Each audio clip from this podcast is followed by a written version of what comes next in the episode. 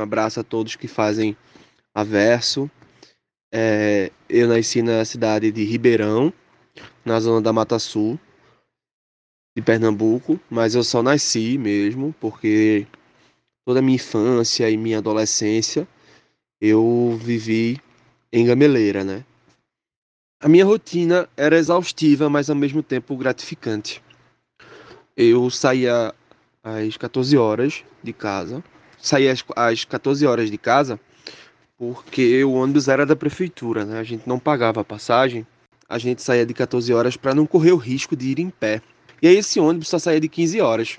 Eu chegava às 17 horas na FBV, porque o ônibus passava em outras universidades, né, deixando outros alunos. Aí eu ficava de 17 até às 19 esperando a aula, muitas das vezes jogando um dominó com o pessoal do interior, porque não só tinha eu do interior, tinha o pessoal de outras cidades, né? Eu assistia a aula até às 22 horas e era o mesmo processo. Esperava agora o ônibus voltar para me pegar, volta lá do Derby para me pegar. Passava na faculdade umas 10h20, umas 10h30, 10h40 e eu chegava em casa para lá de meia-noite a parte gratificante está em tá nas aulas, está em aprender coisa nova, tá é, nas relações que eu tinha com os meus colegas, que até hoje a gente tem um, um laço massa, né, de, de amizade e de histórias, é algo bem, bem, bem, bem legal mesmo. Eu destaco essa parte como primordial, né? Uma inspiração para sair né, do interior e estudar na capital diariamente. Aí eu me apeguei a essas coisas, tanto ao pessoal do busão também, como ao pessoal da faculdade. Era massa conversar, trocar ideias sobre temas importantes. Inclusive, eu sou grato à faculdade quando eu pude rever meus conceitos acerca de, de temas importantíssimos. Essa rotina ela durou até o quinto período, que foi quando, graças a Deus, a gente teve condições de se mudar. Meus pais me apoiaram bastante nisso, eles, eles vieram comigo aqui para o Recife, né? E aqui no Recife eu consegui Logo após a nossa estadia aqui, eu fui contemplado com estágio na Superintendência de Desenvolvimento do Nordeste, que é a Sudene. Aí eu comecei a estagiar por dois anos e até agora eu estou aqui no Recife. O Recife me abraçou.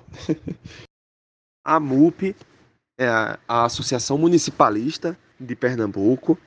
A gente tem, estamos fazendo agora, inclusive domingo, agora é dia 28, 54 anos de história, entidade municipalista, de caráter municipalista. E o que é o municipalismo? O municipalismo é a luta pelo fortalecimento dos municípios. Certo? A MUP acredita, o municipalismo acredita que a vida acontece nos municípios. É nos municípios onde a gente vive, é nos municípios onde a gente estuda, onde a gente consegue as nossas conquistas, onde a gente trabalha, onde a gente se educa a luta pelo municipalismo, ele acarreta a melhoria de vida das pessoas, ele impacta diretamente a melhoria de vida das pessoas. A gente tem a nossa representação em Brasília, que é a Confederação Nacional dos Municípios, onde a gente luta por pleitos de interesse dos municípios. É, vou citar alguns exemplos, por exemplo, durante a pandemia, né, esse momento marcante na, na nossa história, a MUP defendeu sempre a Lei Aldir Blanc, que é a lei de acesso à cultura, né, que promoveu aí um auxílio emergencial para o pessoal da cultura. A MUP defendeu o auxílio emergencial, como defende até hoje o nosso presidente José Patriota. É um defensor desse, desse importante meio de, de distribuição de renda num momento grave. A MUP também tem atuado junto com o governo do estado, junto com o governo federal que inclusive na distribuição de EPIs, a gente já distribuiu aí cinco, mais de 5 milhões de EPIs entre os 184 municípios pernambucanos, a gente tem parcerias com a Universidade Federal de Pernambuco, através de um convênio agora durante a pandemia também, que já gerou aí mais de 16 mil testes do tipo RT-PCR a baixo custo para os municípios pernambucanos. Isso foi de fundamental importância no início da pandemia para ampliar a testagem da população, a MUP tem uma boa relação também com a Assembleia Legislativa de Pernambuco. E assim é regozijante saber que o seu trabalho acaba ajudando tanto né, na melhoria de vida das pessoas. A MUP também teve papel primordial na, na criação do Fundo Estadual de Desenvolvimento dos Municípios, que é o FEM, né? É, sancionado pelo então governador Eduardo Campos, que distribui aí recursos para o desenvolvimento dos municípios. A MUP, devido à sua representatividade estadual, né, não só a nível estadual como nível nacional, inclusive com o nosso presidente patriota ocupando cadeira de primeiro secretário da CNM em Brasília, a MUP possui uma cadeira no Conselho de Administração da empresa Pernambuco de Comunicação, né, gerida aí pelo governo do estado. Então, eu fui indicado é, pela MUP a assumir o cargo de conselheiro suplente da EPC. Nós, conselheiros, nós somos responsáveis por analisar todo o processo administrativo e opinar nas decisões administrativas da EPC.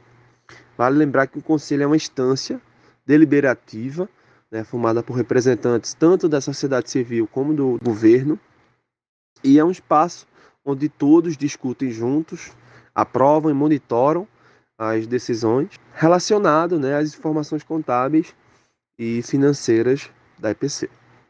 Essa indicação eu tenho como um reconhecimento por parte de todo o corpo técnico da MUP é, acerca do meu trabalho né, durante esses quase dois anos de, de assessor de comunicação na, na instituição. A gente vem desenvolvendo um trabalho que graças a Deus, vem dando resultados, uma gestão em grupo. A gente não é um setor que tem uma, uma, uma liderança interna, né? A gente, cada um se ajuda e isso é primordial para a gente desenvolver uma comunicação com eficácia. Eu tenho como reconhecimento, é algo que eu vou levar para a vida sempre que a gente termina a faculdade, para quem, quem tem estágio, para quem não tem estágio, a gente sempre, sempre se pergunta: e agora? Para onde eu vou? Eu costumava ser muito pessimista acerca do, do, do, do meu trabalho, né? Pô, me formei e vou ficar sem emprego. Isso era algo que era dito pra gente, não nessa perspectiva, mas na perspectiva de que tá difícil. No entanto, a gente tem outras variantes aí do que fazer no jornalismo, do que fazer na comunicação. Essa indicação marca um, uma nova etapa na minha carreira.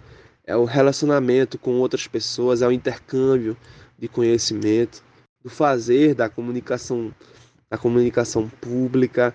É algo eu ainda não tenho os resultados mensurados, mas esses dois anos de mandato como conselheiro suplente, eu vou creio, creio eu que eu terei aí todo o impacto né, que isso pode, pode causar na minha carreira, mas é gratificante. Eu fico muito, muito alegre com essa indicação. E ao mesmo tempo é uma responsabilidade muito grande, né? A gente fica um pouco apreensivo por ser uma coisa nova. Somos todos humanos. O trabalho desenvolvido na EPC nos últimos anos tem sido de fundamental importância para o fortalecimento da comunicação pública de Pernambuco. Isso reflete diretamente na qualidade dos conteúdos né, que são expostos e também toda, toda, toda a parte administrativa de recursos humanos da, da empresa Pernambuco de Comunicação.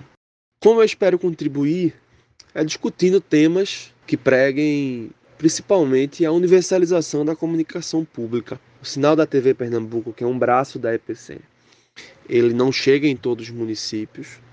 Então, eu, como, como conselheiro suplente, sempre irei defender a questão da universalização do sinal para todos os municípios. A EPC hoje conta com a sua grade de programação muito rica, conteúdos, o resgate cultural do nosso estado, conteúdos educativos importantíssimos. Hoje, a TV Pernambuco, ela tem a cara do nosso estado. A minha reação foi de bastante alegria, né? Um sentimento de, de dever cumprido. Tenho isso como reconhecimento do, do meu trabalho desenvolvido ao longo desses quase dois anos na MUP. Fiquei muito feliz em representar a entidade. É mais um, uma conquista que eu levo para minha vida, sabe? Não é que a gente trabalhe buscando ser reconhecido, né? Mas eu acho que é quando a gente, é quando a gente trabalha com o coração. Fazer jornalismo, né? Fazer assessoria de imprensa é algo para mim regozijante, né? No sentido de que eu tenho para mim que o meu trabalho ele contribui para a melhoria de vida da população. Vou dar um exemplo. Quando você faz um release desse, que a, que a, a AMUP está distribuindo um milhão de EPIs. Né? A gente fez isso durante o ano passado. Então, saber que eu estou fazendo aquele release e que a empresa está distribuindo um milhão de EPIs para as pessoas que precisam usar o EPI, né? os profissionais de saúde que trabalham na linha de, na linha de frente. Né? É regozijante você sentar e escrever um, um, uma matéria e publicar no site, enviar para a imprensa nessa, nessa perspectiva.